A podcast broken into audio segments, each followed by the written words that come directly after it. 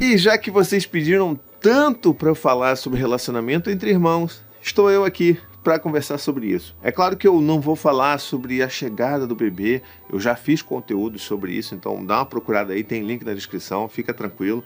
Mas eu vou falar sobre aquele momento em que você tem ali efetivamente dois irmãos que estão tretando. Um que um bate no outro, ou que um implica no outro. Como é que a gente entende e resolve, ou melhor, ajuda os nossos filhos a resolverem isso, tá bom? Então, Vamos conversar sobre isso? Mas antes eu preciso pedir a sua ajuda para você que está aí assistindo esse meu vídeo no Spotify. Caramba, olha só que alegria! Eu preciso muito pedir a sua ajuda para me ajudar a divulgar isso por aí, porque tem muita gente que não sabe, né, que tem vídeo hoje no Spotify. Então, me marca lá nos stories quando você for marcar ali, bota ali, tira print do que você está assistindo agora. Ah, e também não se esqueça de dar cinco estrelas aqui na avaliação no Spotify, porque isso é super importante para mim também. Quero ajudar a plataforma, vamos dizer assim, o algoritmo do Spotify a entender que esse conteúdo é relevante para outras pessoas e que ele pode distribuir isso para mais pessoas que precisam entender um pouco mais sobre relacionamento entre irmãos. E se você está só ouvindo o que eu estou falando aqui, seja em uma das diversas plataformas de áudio, me ajude também a divulgar. Vai lá no Instagram, compartilhe esse meu conteúdo, manda o link para as pessoas ouvirem também. Isso me ajuda demais, tá legal? Então, combinado? Se existe uma regra quando você tem mais de um filho, é que eles vão tratar entre si. E eu acho que a gente precisa mudar a forma como a gente enxerga isso. Né? Eu acho que esse é o primeiro passo. A gente fica sempre tentando encontrar soluções mágicas. Ah, meu filho está batendo. Eu tenho um filho de seis anos que bate no irmãozinho de dois anos. Eu não sei mais o que fazer. E eu sei disso. É desesperador, né? Porque assim, você tem dois filhos, isso já aconteceu comigo algumas vezes, né? Você tem os, os seus filhos que você ama tanto, e de repente você vê um batendo no outro. E aí você fica meio que indefeso, porque quando um, um amiguinho, alguma outra criança bate no seu filho, você automaticamente já assume aquele papel de que seu filho é a vítima e o outro é o culpado e ele precisa ser punido. E lembrando que esse não é o caminho que a gente deve perseguir também, né? Porque a gente precisa ajudar as crianças a entenderem como que elas podem se relacionar de uma forma não violenta. Mas a gente sabe que quando isso acontece dentro de casa, a gente fica sem chão. E eu sei disso, porque eu já passei por isso. E eu sei que com você aí que está passando por isso é desesperador. Não estou dizendo que não seja, mas eu estou dizendo que a melhor forma da gente lidar com isso é, primeiro, mudando como a gente enxerga isso. Porque nós, principalmente, assim, eu tenho um irmão, vocês aí que estão assistindo talvez tenham irmãos, vocês sabem que nós nunca fomos educados né, para lidar muito bem com os irmãos. Né? A gente ou ia para um extremo em que a competitividade era extremamente incentivada pelos nossos pais para que ah não olha seu irmão está comendo mais rápido olha aí seu irmão já está acabando ó, seu irmão já fez o dever de casa. E quando essa coisa acontece isso só atrapalha a relação entre os irmãos porque eles vão se ver ainda mais como adversários. E a gente precisa entender que as crianças elas vão sempre estar disputando seja a atenção seja o afeto seja o colo eles vão estar sempre disputando alguma coisa da gente isso é inevitável. A gente não pode também achar que a gente vai criar filhos que não disputam nada entre si. Não, isso nem é normal, na verdade. Então, eles vão disputar. A gente não precisa incentivar que isso aconteça. Né? A gente precisa entender que eles são indivíduos únicos e que vão ser amados do seu próprio jeito, da sua própria forma. Então, isso é um parênteses que eu queria fazer. E outro extremo que a gente costuma né, de forma equivocada perseguir quando tem mais de um filho é essa coisa do forçar com que os irmãos sempre se amem, se adorem, porque são do mesmo sangue. Isso, assim, essa frase por si só já é muito problemática, porque não é sangue que define família, a gente sabe muito bem disso, mas tem muita gente que ainda fala, e eu já ouvi isso, né? Então, assim, você talvez aí não fale para seu filho, mas já tem ouvido de sua mãe e de seu pai, né? Então, é uma coisa que é problemática, porque vai forçar com que aquelas crianças, aqueles irmãos, eles tuxem para dentro ali, para debaixo do tapete, todas as questões que eles têm, que eles precisam de ajuda para lidar, porque eles se sentem envergonhados, porque teoricamente eles deveriam estar amando os seus irmãos incondicionalmente. E a gente sabe que a vida não é assim. A gente sabe que tem dias e dias, tem dias que um irmão vai odiar o outro, sim, tem dia que um irmão não quer saber do outro e que está magoado, ou que está irritado, ou que está sem paciência. E todos esses sentimentos eles são genuínos. Então a gente precisa acolher e ajudar essas crianças a lidarem e assim colocarem para fora esses sentimentos de uma forma que seja mais, vamos dizer assim, pacífica e aceitável, né? Então beleza, você já entendeu que a gente não está nem querendo ir para um lado nem para o outro.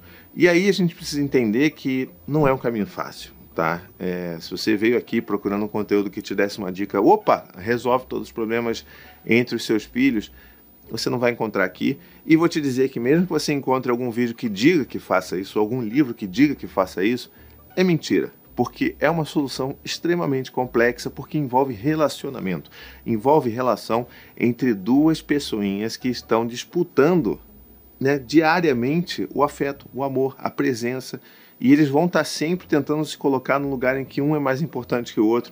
E mais ainda, eles vão sempre ter uma visão diferente de quem é você. Quando eu falo isso, eu quero dizer o seguinte: eu sou um pai diferente para o Dante, para o Gael, para a Maia e para Cora. Eu sou porque eu realmente eu sei que eu vou agir de forma diferente para cada um deles, porque eles são diferentes entre si.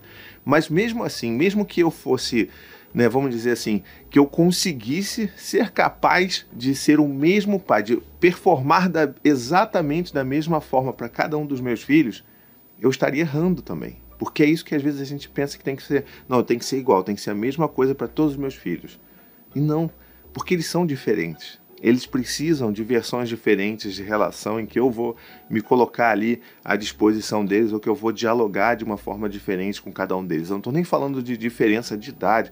É óbvio né, que com uma criança de dois anos eu vou falar de um jeito, com um bebê eu vou lidar de outro jeito e com uma criança de nove anos eu vou lidar de outro jeito mas eu estou falando que eles são indivíduos diferentes, eles são únicos, eles têm suas próprias necessidades e a melhor forma que eu posso é, exercer minha paternidade de mais de um filho é entendendo isso, entendendo que com o Dante ele vai precisar de um outro tipo de relação comigo, ele vai precisar de outras questões comigo que o Gael não vai precisar. Então, se eu tento homogeneizar, né, traçar uma linha de isonomia ali de como que eu vou performar minha paternidade para todos eles, eu estou falhando com todos eles, porque eu não vou estar atendendo plenamente a necessidade de cada um deles, entende?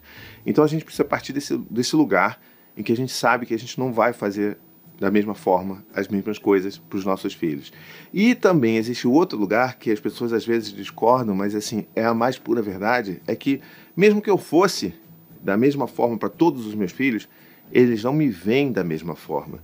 Eu sou um pai diferente para o Gael e eu sou um pai diferente para o Dante, por exemplo. Eles me veem de formas diferentes. Se você fizer uma entrevista com cada um dos meus filhos, eles vão te dizer uma, um retrato, eles vão falar um retrato de um pai que é completamente diferente. E não só porque eu sou diferente para cada um deles, mas porque eles têm a percepção diferente de mim. E é claro que às vezes vai vir aquela, aquela, aquele ressentimento, ah, porque eu acho que o meu pai ama mais o meu irmão, porque eu acho que o meu pai ama mais o outro.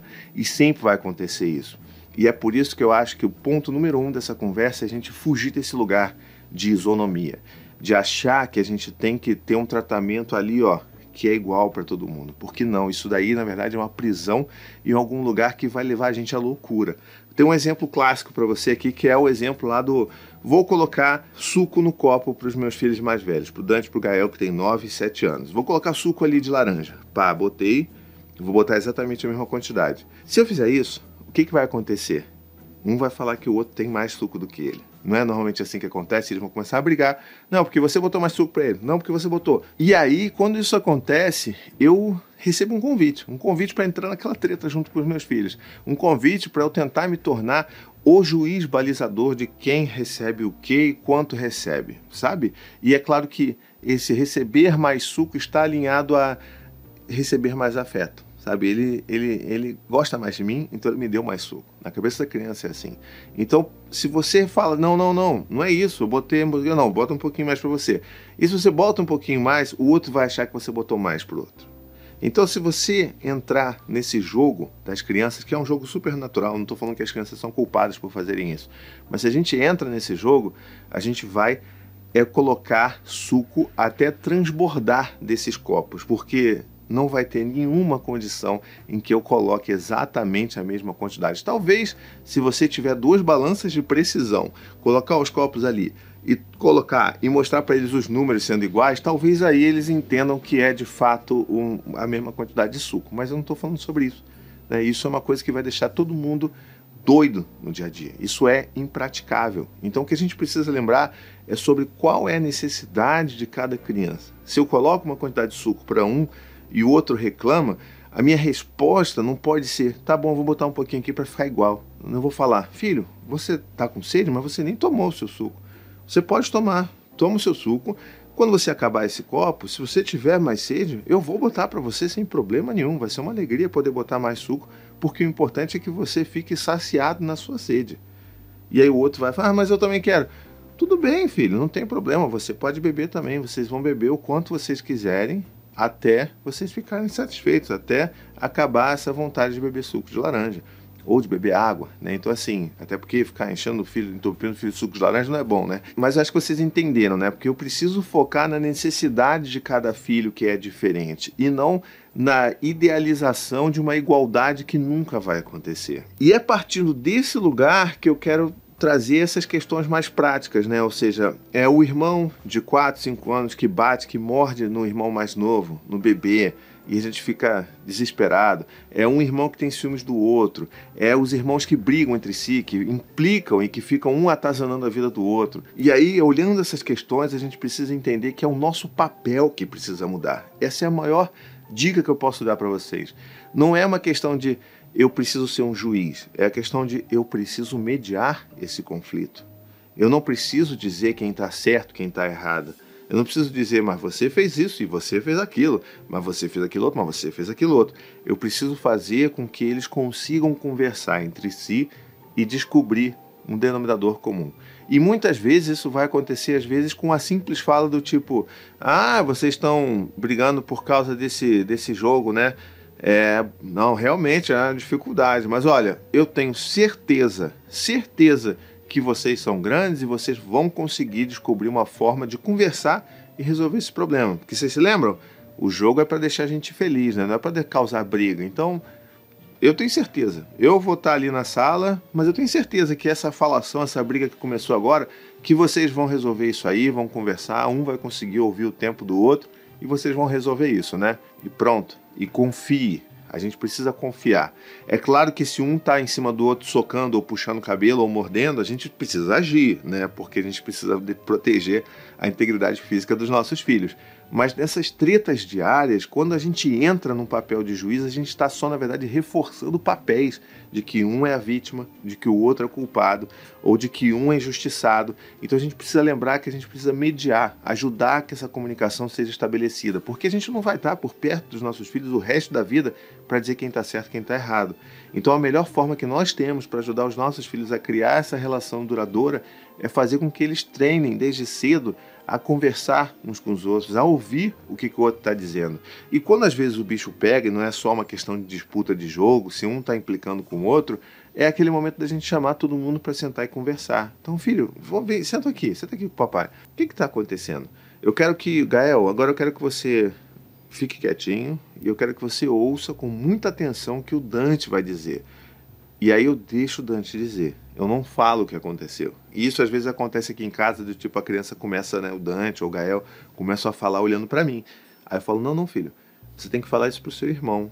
Ele precisa ouvir você. Eu tô aqui para tentar ajudar vocês, mas você não tem que contar para mim, você tem que contar isso pro Gael". E aí um conta pro outro: "Ah, não, mas é porque é, você rasgou um papel que eu estava fazendo um desenho, eu estou muito triste, eu fiquei muito chateado porque eu passei muito tempo fazendo isso. E aí, quando o outro começa a ouvir de verdade o que, que esse irmão está dizendo, é impossível que ele não se sensibilize. É impossível que ele não perceba o que ele fez, porque é óbvio que nenhuma criança vai fazer alguma coisa só para né, só para atazanar de fato a outra. Né? Então, filho, você viu o que, que seu irmão falou? O que, que ele falou? E a gente pergunta de volta. Não, ele falou que eu peguei e rasguei. Mas não foi bem assim. Não, calma. Você ouviu o que ele falou? O que... Ele falou isso, né? Como é que ele se sentiu com relação a isso? E aí a criança começa a perceber os impactos das ações que ela tem no sentimento dos outros. É assim que a gente vai treinando também um pouco do exercício da empatia. Você ouviu o que ele falou? Poxa, ele está triste. É, o que, que você tem a dizer para ele? E aí ele vai dizer: Ah, desculpa, eu não sabia. Poxa, eu não queria que você se sentisse assim. Eu vou te ajudar a fazer um desenho novo. Então, é isso que a gente precisa ajudar os nossos filhos a construir esse diálogo. O que você tem a dizer para ele? Você acha que você pode ajudar ele de alguma forma? Então, sabe, o tom da nossa voz, inclusive, é o que dita o tom da conversa em geral. Eu não preciso. Olha aí, tá vendo o que você falou? Tá vendo o que você, que você fez? Olha aí, o que você vai fazer agora? Não. É, olha, você ouviu o que seu irmão falou? Que, que a gente pode fazer agora para resolver esse problema? Como é que, o que, que você está sentindo aí? O que, que você está sentindo ouvindo isso? O que, que você gostaria agora de dizer para o seu irmão? E aí a gente vai tentando conduzir isso. É claro que tem dias que não vai funcionar, que às vezes a gente vai precisar realmente entrar e separar as crianças e falar assim: olha, eu acho que vocês não estão conseguindo conversar hoje, vamos fazer o seguinte. Dante hoje fica mais no quarto, o Gael fica um pouco mais na sala hoje. Vamos dar um respiro entre vocês dois, porque vocês não precisam ficar grudados o tempo todo. E a gente esquece, né? A gente acha que irmão tem que ficar junto o tempo todo, tem que ser uma coisa única. E não é. São pessoas diferentes, com necessidades diferentes e vontades diferentes. Então, às vezes, a gente precisa também assegurar um espaço seguro para que essas crianças sejam elas mesmas, né? Então, assim, lembrar disso também, que não vai funcionar sempre, mas que você precisa reservar esses espaços seguros. Ainda mais quando você tem uma criança menor, né? Aqui, por exemplo, tem uma Maia de 3 anos e ela vai, a tendência dela, da idade dela, é destruir tudo que ela vai ver. Papel, ela vai querer rasgar, vai querer amassar. E o que, que eu faço? Né? Um desenho que o Dante ficou, demorou horas fazendo e fez com todo carinho, um desenho de Pokémon, e recortou e passou fita e não sei o que. Aí vem a Maia e amassa aquilo, porque para ela é outra história, é outra coisa. Então eu não posso obrigar também o meu filho mais velho a lidar e aceitar com isso só porque a Maia tem três anos. Entende? Porque eu sei, ele sabe que a Maia tem três anos, mas eu, enquanto pai, preciso garantir que ele também tem o momento dele, o lugar seguro dele. Então, olha, filho, você quer fazer esse tipo de coisa? Você sabe que se a Maia pegar, não vai dar certo. Então, ó, o nosso combinado é o quê? Fez alguma coisa na sala? Sala é território neutro. Sala não vou defender ninguém.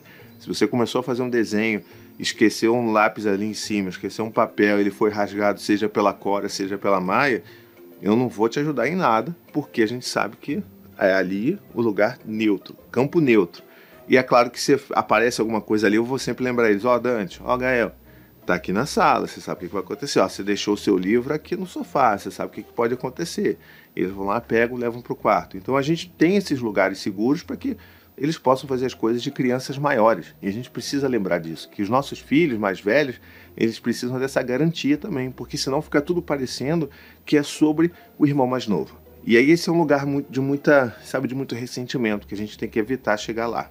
E por último, acho que a gente precisa lembrar das situações que envolvem até violência, né? Um, um irmão mais velho que bate num bebê, ou que morde, ou que empurra uma criança de dois anos a gente precisa olhar para trás desse comportamento, né? Eu sei que é difícil, a gente vai ficar cheio de raiva, porque, poxa, é o nosso bebezinho, eu tenho que proteger, mas a gente também tem que proteger e olhar os irmãos mais velhos, né? Então, a gente precisa fazer esse exercício constantemente de entender o que está acontecendo e lembrar que o comportamento nada mais é do que comunicação, tá? Então, assim, comportamento é comunicação.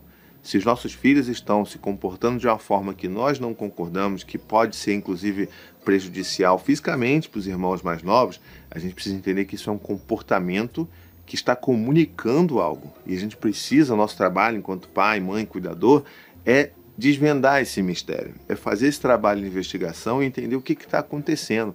Essa criança mais velha que está batendo, empurrando, o que está acontecendo? Está com ciúmes, mas só taxar essa criança de ciumenta não vai ajudar em nada essa criança talvez esteja precisando ser lembrada de que ela também é amada, ou precisando ser confortada de como é difícil ter uma criança pequena de dois anos em casa. Quantas vezes eu já não tive essas conversas com Dante, com Gael, de como que é difícil. Poxa, filho, tá difícil hoje, né? A Maia hoje, ela tá realmente mais difícil ali, ela tá chorando, ela quer pegar tudo que você tá pegando. Eu tô vendo, filho, eu tô vendo isso. Eu tô vendo que você tá chateado com isso. Vamos fazer o seguinte: vai para o seu quarto, fica um pouquinho lá, brinca com as suas coisas lá. Eu vou garantir que a Maia não vá para o seu quarto. Eu posso te garantir isso. Mas eu estou vendo que isso está chato, está deixando você irritado e chateado. Essas conversas elas precisam acontecer com os nossos filhos para que esses mais velhos entendam que a gente também está enxergando eles e que aí sim, quando a gente começa a exercer esse olhar de mais empatia para o mais velho, a tendência é que esses comportamentos de retaliação com o mais novo diminuam, né? Assim, é a tendência, não estou falando que é uma solução mágica. Lembra que lá no início do vídeo eu falei que não tem solução mágica, não estou prometendo resolver todos os problemas, mas é uma forma da gente repensar tudo aquilo que a gente aprendeu, né, enquanto irmãos, enquanto ter relacionamentos de irmãos e colocar em prática outras questões que valorizem a essência e o valor, né, o valor interno de cada criança. Então vamos lembrar disso A gente precisa fazer essa investigação. Às vezes, por exemplo, essa criança que só bate no irmão e toda hora que ele bate ele recebe uma, né, uma, uma reprimenda, né? Então, assim, aquela criança que bateu, pô, Dante, você bateu no teu irmão de novo, não é possível, não sei o que lá. Isso daí, para a criança, é atenção.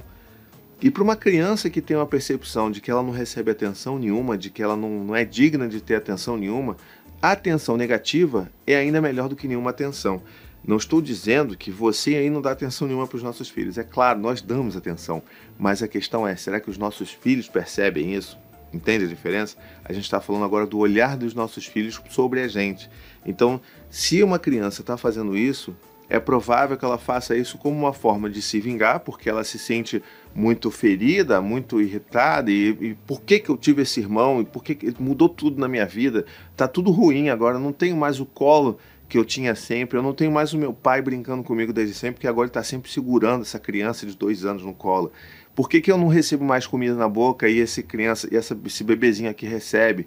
Então a gente precisa mudar esse olhar para essa criança, entender o que, que ela está passando. E aí sim a gente vai conseguir ajudar ela de fato, seja falando, né, reconhecendo e ajudando ela a nomear o que ela está sentindo com relação ao irmão menor, naturalizando isso, falando que eu entendo, é normal você se sentir dessa forma, você não precisa se sentir culpado por se sentir dessa forma. Lembra aquela coisa de você tem que amar para sempre o seu irmão, porque ele não, esquece isso. Eu entendo, tô vendo você, eu tô vendo que é difícil, eu tô vendo que você precisa de ajuda, eu tô enxergando isso em você, eu tô vendo que é difícil. E eu tô aqui para te dar colo, para te abraçar. Eu tô vendo isso, eu tô aqui para você. Você é amado, você é muito importante pra gente. A gente não fala isso com com tanta frequência que a gente precisa falar para os nossos filhos. Então vamos exercitar isso também, porque é importante. E aí, por exemplo, se essa criança começa também a fazer muito disso, não é só a conversa que vai ajudar. A gente lembra, né? A gente precisa lembrar que os nossos filhos eles funcionam muito bem com as ações e com os modelos. Então não é só essa conversa.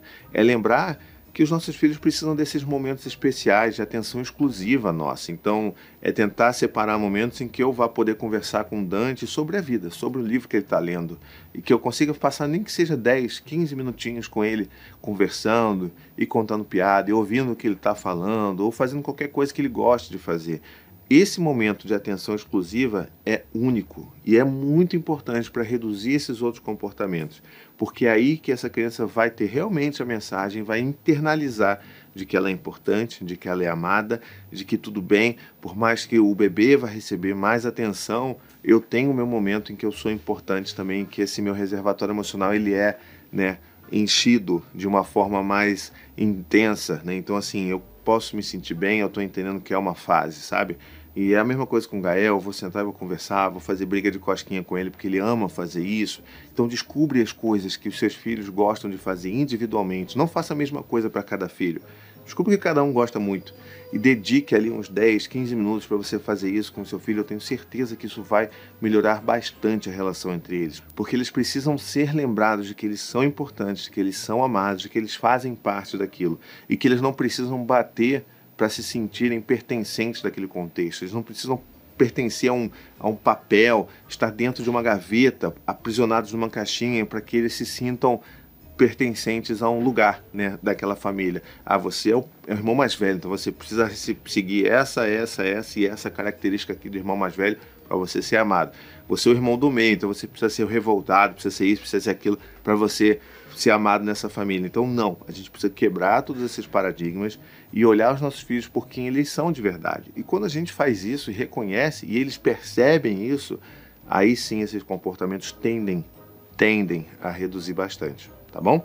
espero ter ajudado você aí com essas reflexões. Foi um vídeo mais longo. Não adianta, falar sobre irmãos é um assunto delicado, porque envolve mexer com as nossas próprias feridas quando a gente tem irmãos e, e, e também mexer em como a gente enxerga a relação entre irmãos. Então, espero ter contribuído de alguma forma. Se você gostou desse vídeo, deixa um comentário aqui, fala o que, que faltou. Tem alguma situação que está difícil para você entender? Deixa aqui nos comentários que a gente vai, vai conversar em vídeos futuros, beleza? E também aproveita para ver se você está inscrito mesmo aí no meu podcast, né? Tá, tá, tá aí mesmo? Tá inscrito mesmo ou não? Então, beleza. Se você está inscrito, vê lá no, Spotify se você já se você já deu as cinco estrelas para mim, porque isso é super importante. E é claro, por último, mas não menos importante, você pode se tornar um membro apoiador do meu canal. Pois é, você pode ir lá no apoia.se barra e com apenas 15 reais por mês você se torna um apoiador no meu trabalho. Toda essa produção de conteúdo, todas essas pessoas que estão atrás das câmeras me ajudando a produzir e tornar público esses conteúdos que eu crio aqui. Então, conto com você vai lá e como recompensa você vai ter acesso ao meu grupo de apoiadores no WhatsApp, que a gente faz uma troca linda, uma comunidade muito bonita que a gente constrói. Eu tenho certeza que você vai gostar de fazer parte disso, tá bom? Com isso, vou ficando por aqui. Um beijo, até a próxima e tchau, tchau.